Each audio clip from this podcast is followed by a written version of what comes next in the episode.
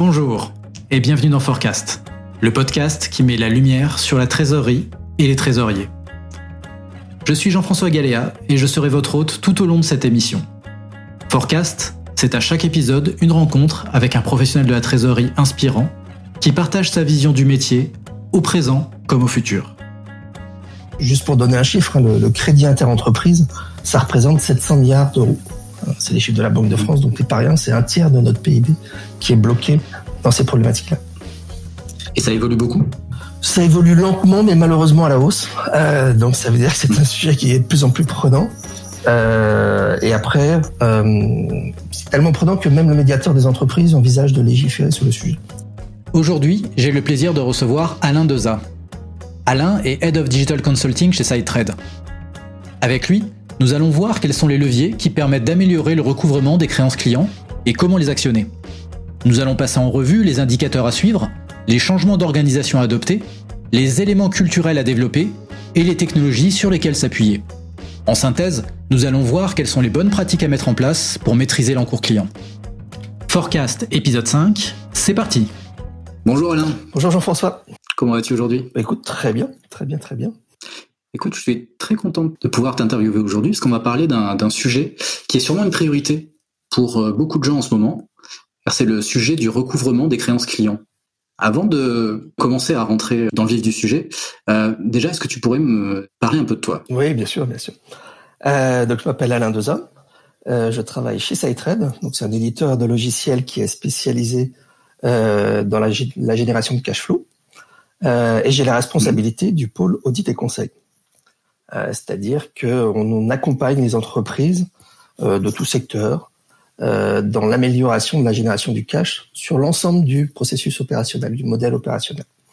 Donc on va travailler bien sûr avec la brique technologique euh, des solutions proposées par SideTrade, mais aussi sur tout l'accompagnement autour de l'organisation, euh, des processus métiers, le fameux order to cash, et puis aussi sur les aspects humains et compétences. Pour commencer, est-ce que tu peux nous expliquer pourquoi le credit management est aujourd'hui un sujet si important? Euh, Oui, oui, oui. Euh, alors, il n'était peut-être pas au départ. Euh, je pense que c'est quelque chose qui est assez récent. Il n'était pas parce qu'au départ, il était facile d'accéder au crédit. Il y avait des taux d'intérêt qui étaient assez bas, donc les entreprises avaient tendance à se dire on verra plus tard. Pour l'instant, c'est pas une problématique le cash. Et malheureusement, avec la crise du Covid, la pression sur la trésorerie s'est accentuée. Et notamment mmh. tout ce qui est autour sécurisation du cash, gestion du risque et optimisation du BFR. Euh, et donc du coup, euh, maintenant, ça devient vraiment un sujet sur lequel il y a plus de, on porte un regard plus perçant pour mieux comprendre ce qui va se passer et anticiper la suite. Euh, et euh, juste pour donner un chiffre, hein, le, le, crédit interentreprise, ça représente 700 milliards d'euros. C'est les chiffres de la Banque de France, donc c'est pas rien, c'est un tiers de notre PIB qui est bloqué dans ces problématiques-là. Et ça évolue beaucoup? Ça évolue lentement, mais malheureusement à la hausse. Euh, donc ça veut dire que c'est un sujet qui est de plus en plus prenant. Euh, et après, euh, c'est tellement prenant que même le médiateur des entreprises envisage de légiférer sur le sujet. Personnellement, on n'est pas pour, on trouve qu'il y a suffisamment de lois dans notre pays. Euh, mais en effet, c'est un sujet qui est vraiment présent euh, auprès du médiateur des entreprises. D'accord. On, on, parlerait de, de quoi comme type de réglementation? Alors, il n'y a rien. Euh, en fait, ce serait la pénalisation du fait de ne pas respecter ses engagements de paiement. Euh, alors, il y a déjà des lois. Il y a la loi LME qui existe autour de ça, euh, qui permet d'encadrer tout ça. Euh, mais il faudrait peut-être aller plus loin, ce qui nous semble dommage, puisque c'est euh, cette relation euh, client-fournisseur, c'est aussi une relation de de négociation. C'est le fait d'avoir contractualisé, c'est l'acte d'une négociation euh, et ça reste un élément important dans, le, dans la vie des entreprises. Donc ce serait, ce serait dommage de leur retirer cette, euh, cette faculté-là. Après, le fait que certains en abusent, euh, je pense que les, les, les conditions et les, les sanctions prévues par la loi LME sont déjà bien suffisantes aujourd'hui. Et donc pour toi, euh, qu'est-ce qui serait euh, préconisable euh, moi, je pense que c'est surtout aux entreprises. On est pas réglementaire. Voilà, exactement. Mmh. Je pense que c'est surtout aux entreprises de s'organiser à elle de, de penser à avoir une équipe crédit management. Très souvent, ces équipes-là sont rattachées d'ailleurs à la trésorerie. Euh, et puis de la structurer, de l'organiser, euh, de lui associer à une solution technologique euh, pour que derrière, il soit beaucoup plus à l'aise pour anticiper ce qui arrive et pouvoir mettre les, les actions au bon moment. Euh, Parce qu'aujourd'hui, la plupart des, des entreprises que toi tu, tu vois, elles sont structurées?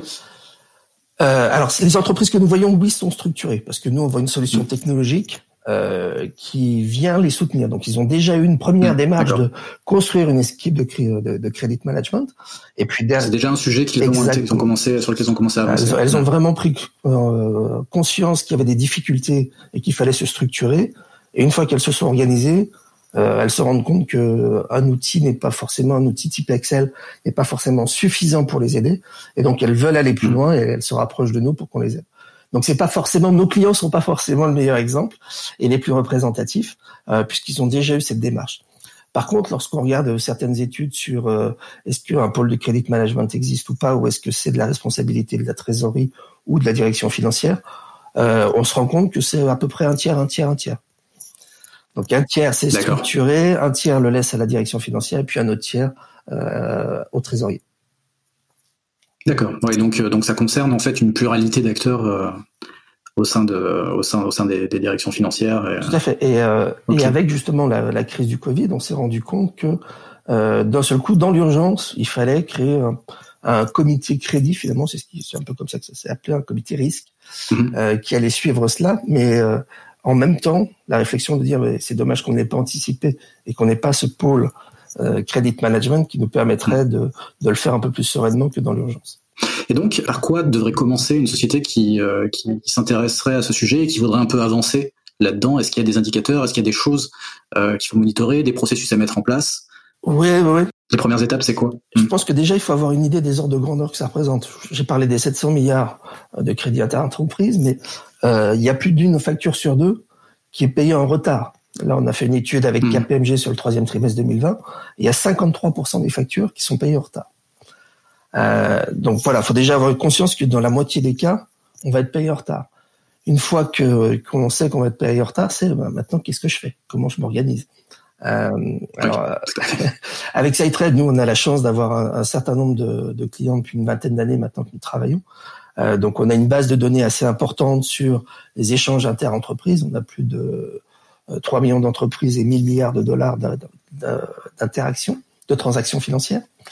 Euh, grâce à ces données-là, grâce à nos data scientists et à l'intelligence artificielle, on est capable maintenant d'aller beaucoup plus loin et de comprendre à quel moment il est pertinent de relancer un client et comment l'aider à résoudre plus rapidement. Donc il peut à la fois se benchmarker, et puis, il va avoir des recommandations sur à quel moment je dois relancer mon client pour avoir la probabilité d'être payé la plus importante. Mais voilà, ça c'est quelques euh, notions sur, grâce à, nos données, quelques notions sur le fait que plus de la moitié paye en retard, et c'est même pire maintenant puisque trois, on va dire, il y a à peu près plus de 35% des factures qui sont échues euh, depuis la crise Covid, alors qu'avant on était aux alentours de 19%. Donc euh, des factures qui ont plus de 10 jours de retard, on est passé de 19% à 35% aujourd'hui.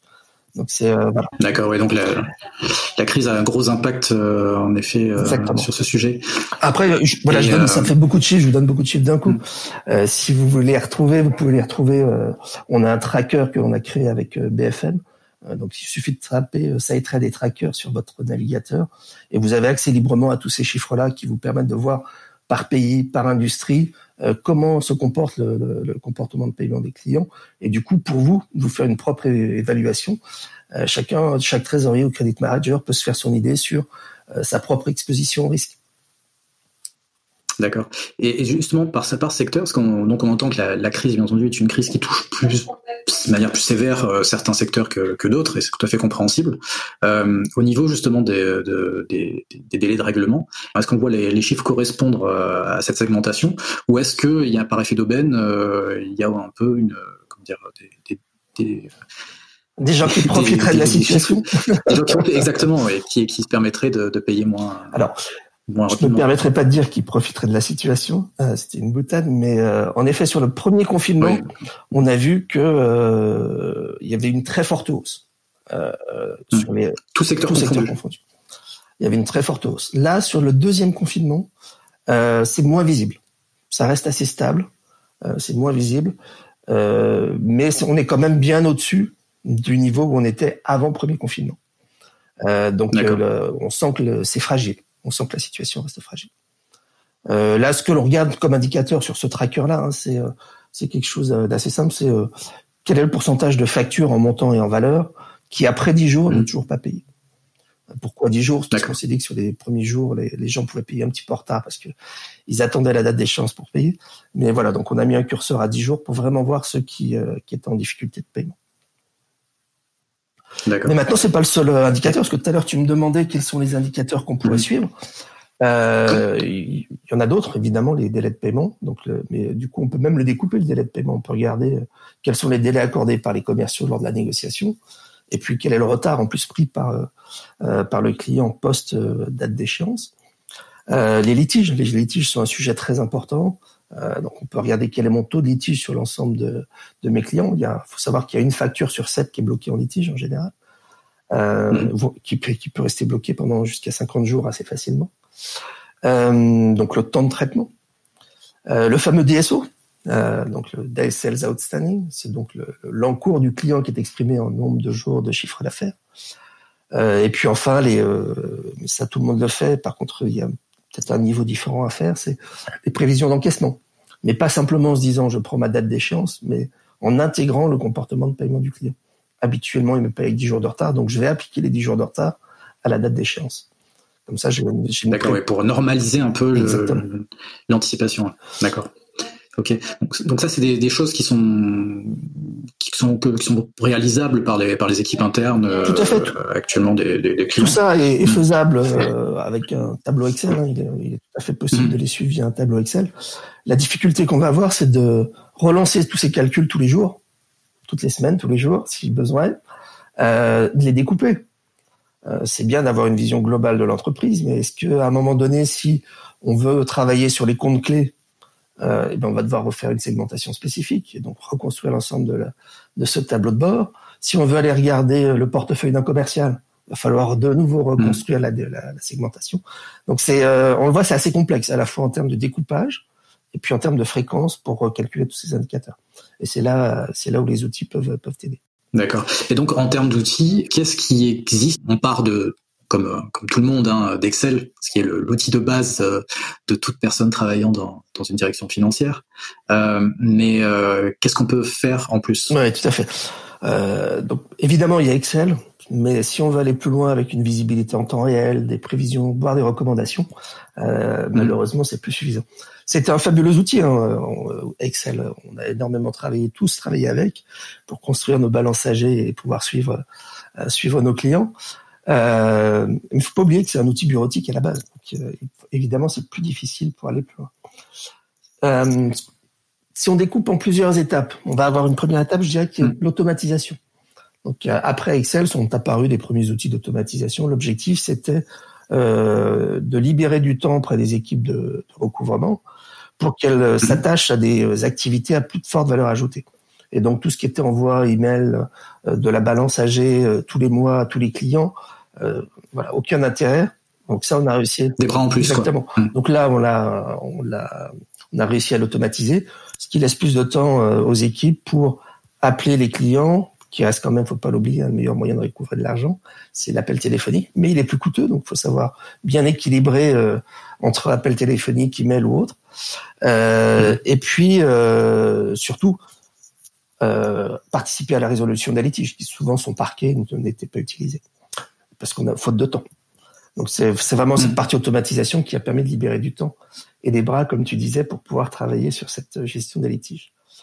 Euh, la troisième étape. Ouais, donc ça, le, sur la partie litige, euh, l'automatisation, elle peut aider aussi?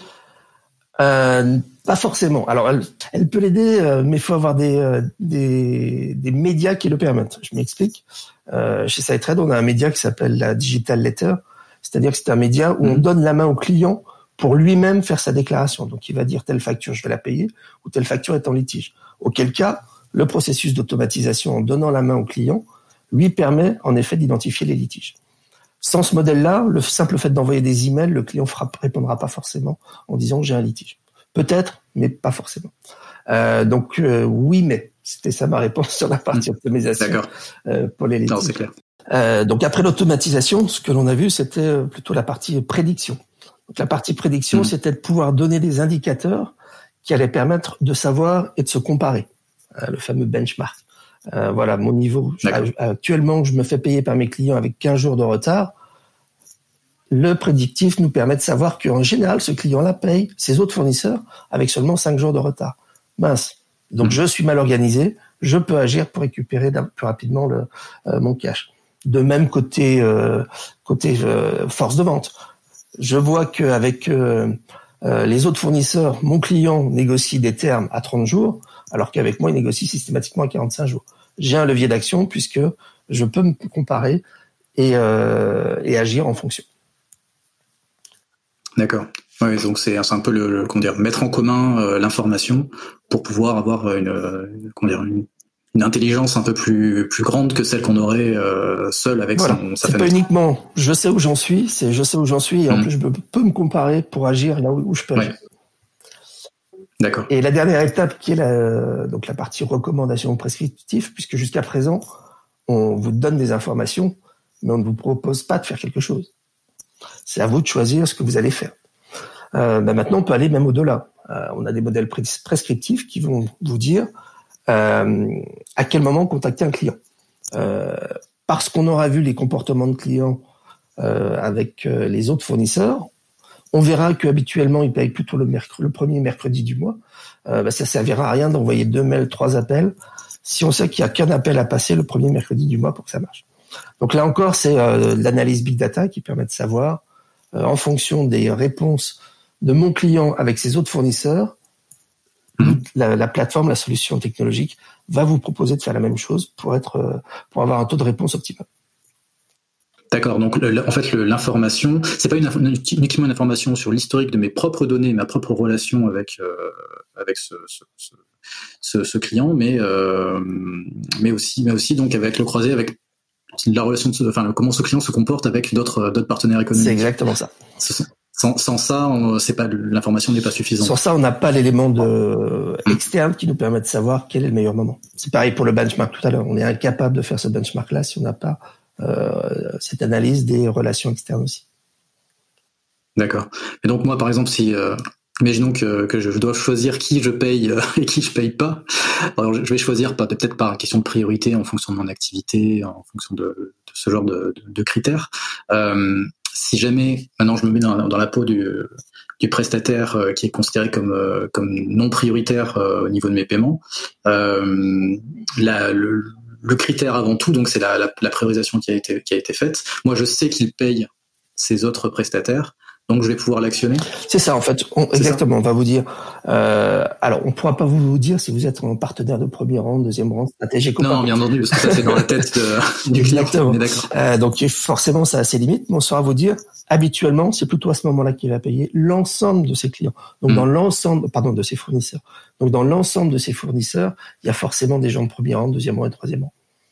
Donc quelque part, il va trouver la, la, la, meilleure fourchette pour être payé. Et puis ensuite, il va intégrer le fait que ça a marché pour vous, donc il aura tendance à vous le recommander.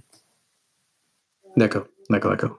Et donc là, est-ce qu'on a des, est-ce qu'on a des métriques, est-ce qu'on sait à peu près ce qu'on peut gagner comme euh, comme efficacité euh, entre euh, bah, ce qui est comment dire des, des relances qui sont qui sont gérées à la main et des relances qui sont gérées, via des via de la technologie, des outils? Ouais, ouais.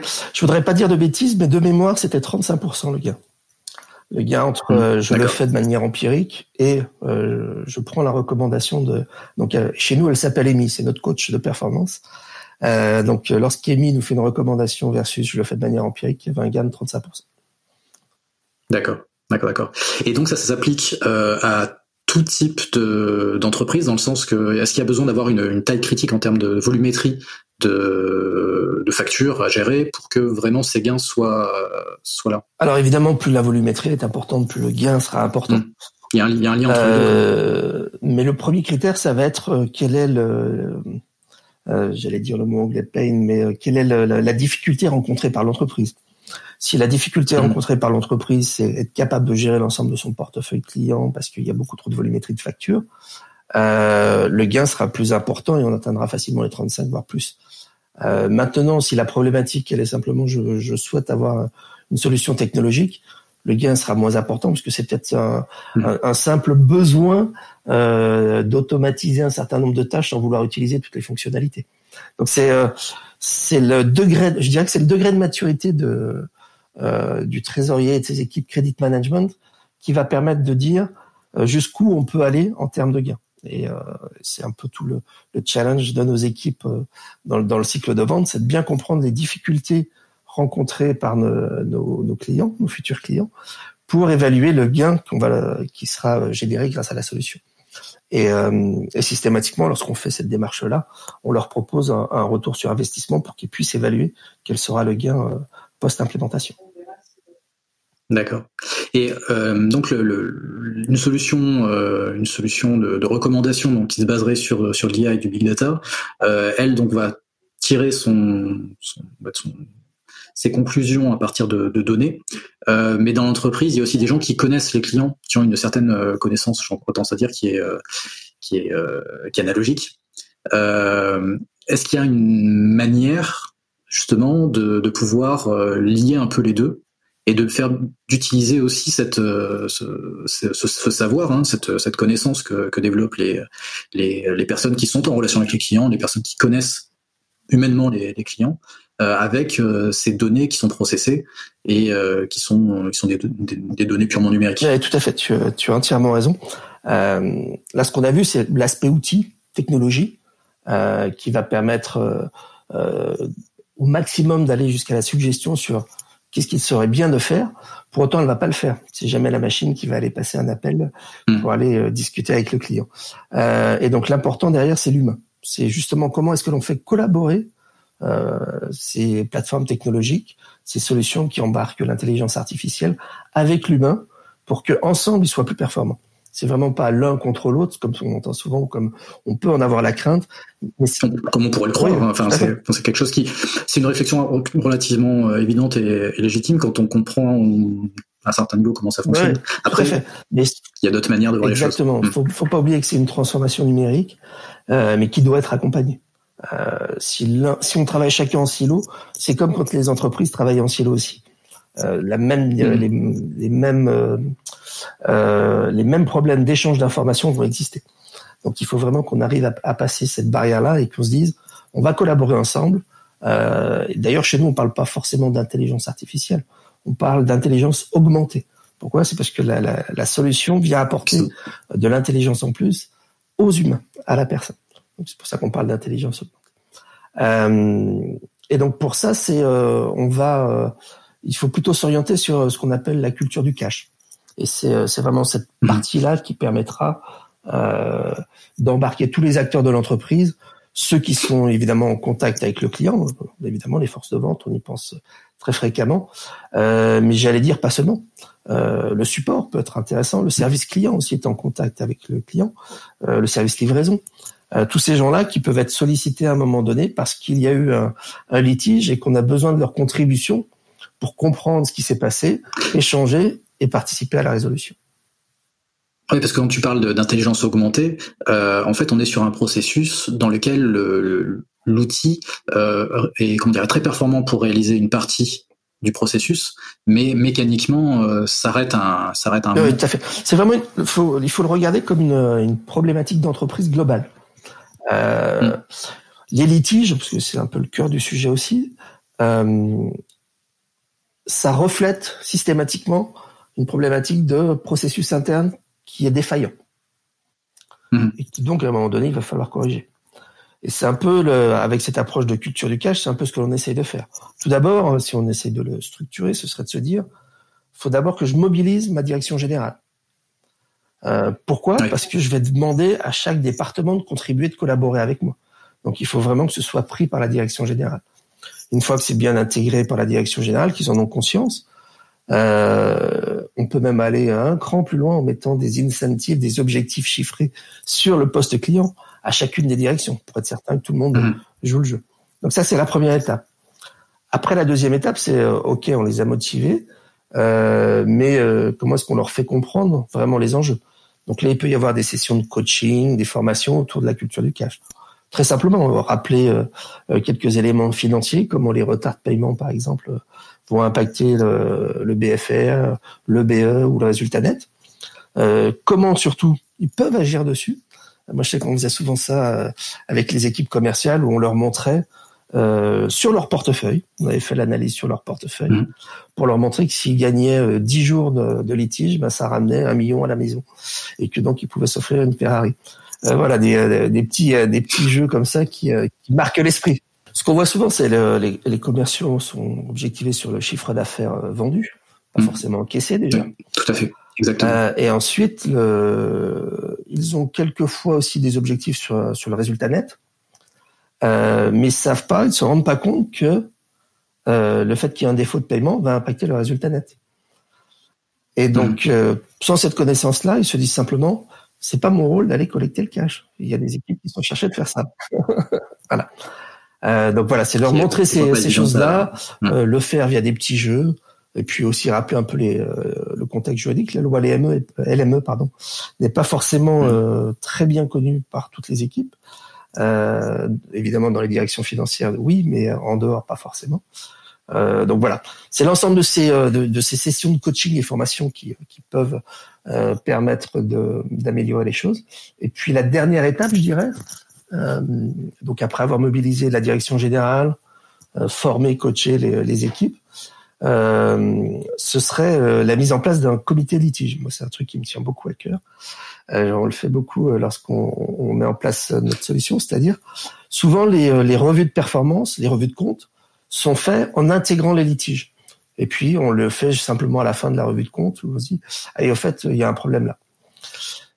Ça, c'est quelque chose qui se met en place souvent quand il y a des en période de crise. Voilà. Donc, malheureusement, il y a des, crises à gérer, pas, pas, pas, pas, lorsque tout va bien. Exactement. C'est pas quelque chose. Euh, malheureusement, on a tendance à attendre que ce soit difficile pour le faire, euh, alors que euh, dans le cadre d'une implémentation d'une solution technologique, c'est le bon moment, puisque du coup, on a une visibilité mm. qui est accrue sur sur les litiges, on a une meilleure connaissance de la typologie de litige, que c'est rare que les gens puissent communiquer réellement sur c'est un problématique de livraison systématiquement parce qu'on n'a jamais le bon de commande euh, qui fait qu'on prend du retard et il y a tant de litiges, tant de factures bloquées à cause de ça depuis 45 jours, donc ça nous coûte tant d'argent. Là, d'un seul coup, on a mm. toute cette chaîne qui nous permet de dire c'est un problème important, il faut le corriger et donc revoir le processus associé et l'améliorer. Et ça, si on veut le faire, malheureusement, euh, c'est uniquement si on fait des comités litiges dédiés à cette problématique-là et que dans ces comités-là, en plus, on fait intervenir la direction générale pour qu'elle soit à même de dire OK, on lance tel chantier. Mm. Mais c'est vrai que c'est un, sujet parce que cette, euh, comment dire, ce focus-là sur le, sur le cash et sur le couvrement, euh, quand tout va bien, en fait, euh, la priorité, elle est mise plutôt sur la croissance. Elle est mise sur, euh, sur des indicateurs qui, quelque part, c'est pas grave si on ne recouvre pas tout de suite, c'est pas grave si nos indicateurs de, de, recouvrement, comment dire, ne sont pas bons, parce que c'est pas ça qui est notre notre driver actuellement. Donc c'est la crise quelque part qui est le vecteur qui met la lumière sur ce problématique et qui l'a fait passer devant. Euh, mais donc, hors de ce cas de figure-là, c'est vrai que c'est peut-être plus difficile de faire passer cette, euh, ce genre, enfin, d'organiser ce genre de ce genre de, de, de comité de litige, d'avoir ce genre de processus qui se mettent à, qui se mettent en place. Alors en fait, donc comment est-ce que toi tu, tu fais pour justement euh, expliquer à une, une direction qui n'est enfin une, une, société qui n'est pas en crise euh, que le changement de, un changement d'organisation à ce niveau-là peut-être euh, peut, peut, lui être utile. Alors il y a, y a, plusieurs axes euh, et heureusement on rencontre pas que des prospects qui sont en difficulté. heureusement. euh, mais tu as tout à fait raison, c'est en général dans la difficulté que qu'on essaye de résoudre le problème. Euh, maintenant, faut pas oublier que même une entreprise en forte croissance, de par sa forte croissance, euh, mm. va voir son BFR potentiellement augmenter si elle n'encaisse pas le cash. Euh, et donc tu as, tu as des cas? Voilà, exactement. Je pensais à, je pensais à un de nos clients qui est dans le, le secteur de la santé euh, mmh. et qui donc depuis le début de l'année a vu son chiffre d'affaires croître de 20%. Euh, évidemment. Par contre, ces clients, c'est des hôpitaux, c'est des cliniques, euh, et elles n'ont pas forcément les moyens de les payer.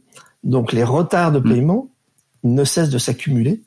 Euh, et donc sans une mobilisation globale de l'entreprise, et c'est ce qu'on vient, c'est ce qu'on vient de, de, faire chez eux, euh, la situation était vraiment catastrophique. C'est-à-dire que le besoin en fonds de roulement était passé de 1 à 3 mois de chiffre d'affaires. Et ça, ils l'ont perçu quand? Euh, Et ça, ils l'ont perçu quand? C'est-à-dire quand est-ce qu'ils se sont dit, on a un problème à ce niveau-là? Euh, du, de passer du côté euh, j'ai plus d'activité à j'ai un problème de, de, de, recouvrement et de cash. Alors, euh, ils ont la chance d'avoir notre solution, donc ils avaient une visibilité assez forte sur, la, sur le poste client. Bien sûr. Euh, et du coup, ils s'en sont rendus compte au bout d'un mois à peu près. Ils, ont des, ils suivent des indicateurs. Exactement. Enfin, ils ont des indicateurs. En voyant le, le, vieillissement de leur balance âgée, en voyant que le nombre de litiges mmh. explosait, en voyant que la durée de résolution des litiges augmentait aussi, ils se sont dit on est en difficulté, qu'est-ce qui se passe? Et euh, bah, très rapidement, ils nous ont demandé de les aider pour justement remobiliser l'équipe les ressensibiliser à un mmh. effort commun pour atteindre les objectifs de fin d'année. D'accord. Et donc, s'ils ont, donc ça veut dire que c'est une société qui a déjà une certaine maturité sur le sujet, qui a déjà mis en place des choses, et, elle, mais quand lorsqu'elle a mis en place pour la première fois ces, euh, ces, ces, processus, euh, c'était suite à des, euh, à des une première crise? Non, la, la première fois, c'est euh, la première fois, c'est lié à un changement de responsable credit management euh, qui s'est dit qu'il ne pouvait pas continuer à travailler avec d'anciens outils et donc qui hmm. souhaitait utiliser une, une, technologie plus, plus développée. Euh, et donc qui a fait appel à nous. Euh, C'était aussi parce que cette personne-là avait des objectifs assez importants en termes de, euh, de réduction de la balance, de, de taux d'échec. Donc, euh, elle, elle, voulait être sûre de réussir et donc elle a, elle a pris les devants en mettant ce qu'il fallait en place pour, pour y arriver. C'est-à-dire que l'initiative venait quand même de plus haut, donc au niveau de l'orientation globale, j'imagine euh, financière euh, que le, que le groupe voulait voulait avoir. Exactement. C'est peut-être une orientation qui doit forcément euh, venir de la direction et qui doit pousser toute la chaîne en dessous à se réorganiser. En Exactement, tout à fait. Sans ça, c'est vrai que c'est sûrement très difficile de pousser la culture recouvrement au sein d'une entreprise partant de. de Après, on a d'autres on a d'autres exemples. On a, je pense, on a un client américain euh, mm. qui a une très forte croissance aussi et qui lui a choisi de mettre en place notre solution, euh, pas parce qu'elle était en difficulté, euh, mais parce qu'il y avait une forte volumétrie d'une part, et d'autre part parce que elle voulait continuer à croître à effectif constant. L'objectif c'était pas de réduction d'effectifs, c'était de pouvoir supporter la croissance sans augmenter proportionnellement le capital humain. D'accord. C'est devenir, devenir plus solide. Quoi. Donc c'était euh, et on les a accompagnés là-dessus à travers le monde en, déployant notre solution. Et on le voit, on le voit assez souvent. On le voit assez souvent. Mais encore une fois, euh, on a, on avait en face des, des gens qui étaient quand même matures sur le sujet. Ils avaient conscience de l'enjeu que ça représentait euh, et que donc mettre des moyens en face, c'était normal de le faire. D'accord. Donc globalement, ce qu'on peut dire, c'est que euh, les outils sont un, levier important, mais ils ne sont pas euh, suffisants pour euh, pour pouvoir adresser le sujet dans sa globalité. En effet, c'est ça, c'est exactement, c'est la bonne conclusion. la techno apportera toujours de bons résultats, c'est sûr, mais pour aller plus loin, si on veut être parmi les meilleurs, avoir les meilleurs résultats, il faudra aussi utiliser et diffuser la culture cash dans l'entreprise et donc c'est une nouvelle arc, euh, une nouvelle corde pardon à l'arc du trésorier, mmh. euh, la culture cash, en plus des délais de paiement, de la digitalisation des processus, euh, des nouveaux financements. Enfin voilà, j'en oublie certainement, mais c'est c'est une nouvelle arc à leur corde, une nouvelle corde à leur arc. Je vais pas y arriver dans ce ordre-là pour que pour améliorer la situation financière de, de leur entreprise. Bah écoute, merci beaucoup Alain. Je t'en prie. Je pense qu'il y a beaucoup de choses qui ont été dites. C'était très intéressant. Bah, J'espère surtout ne pas t'avoir noyé, nos auditeurs, dans des chiffres euh, trop nombreux. On verra dans les commentaires. Merci beaucoup à toi, Jean-François. À bientôt. À bientôt, au revoir. Cet épisode est maintenant terminé. Si vous avez aimé ce podcast, aidez-nous à le faire connaître en le partageant sur LinkedIn et en suivant la page du podcast. Merci d'avoir passé ce moment avec nous et à très bientôt pour un nouvel épisode.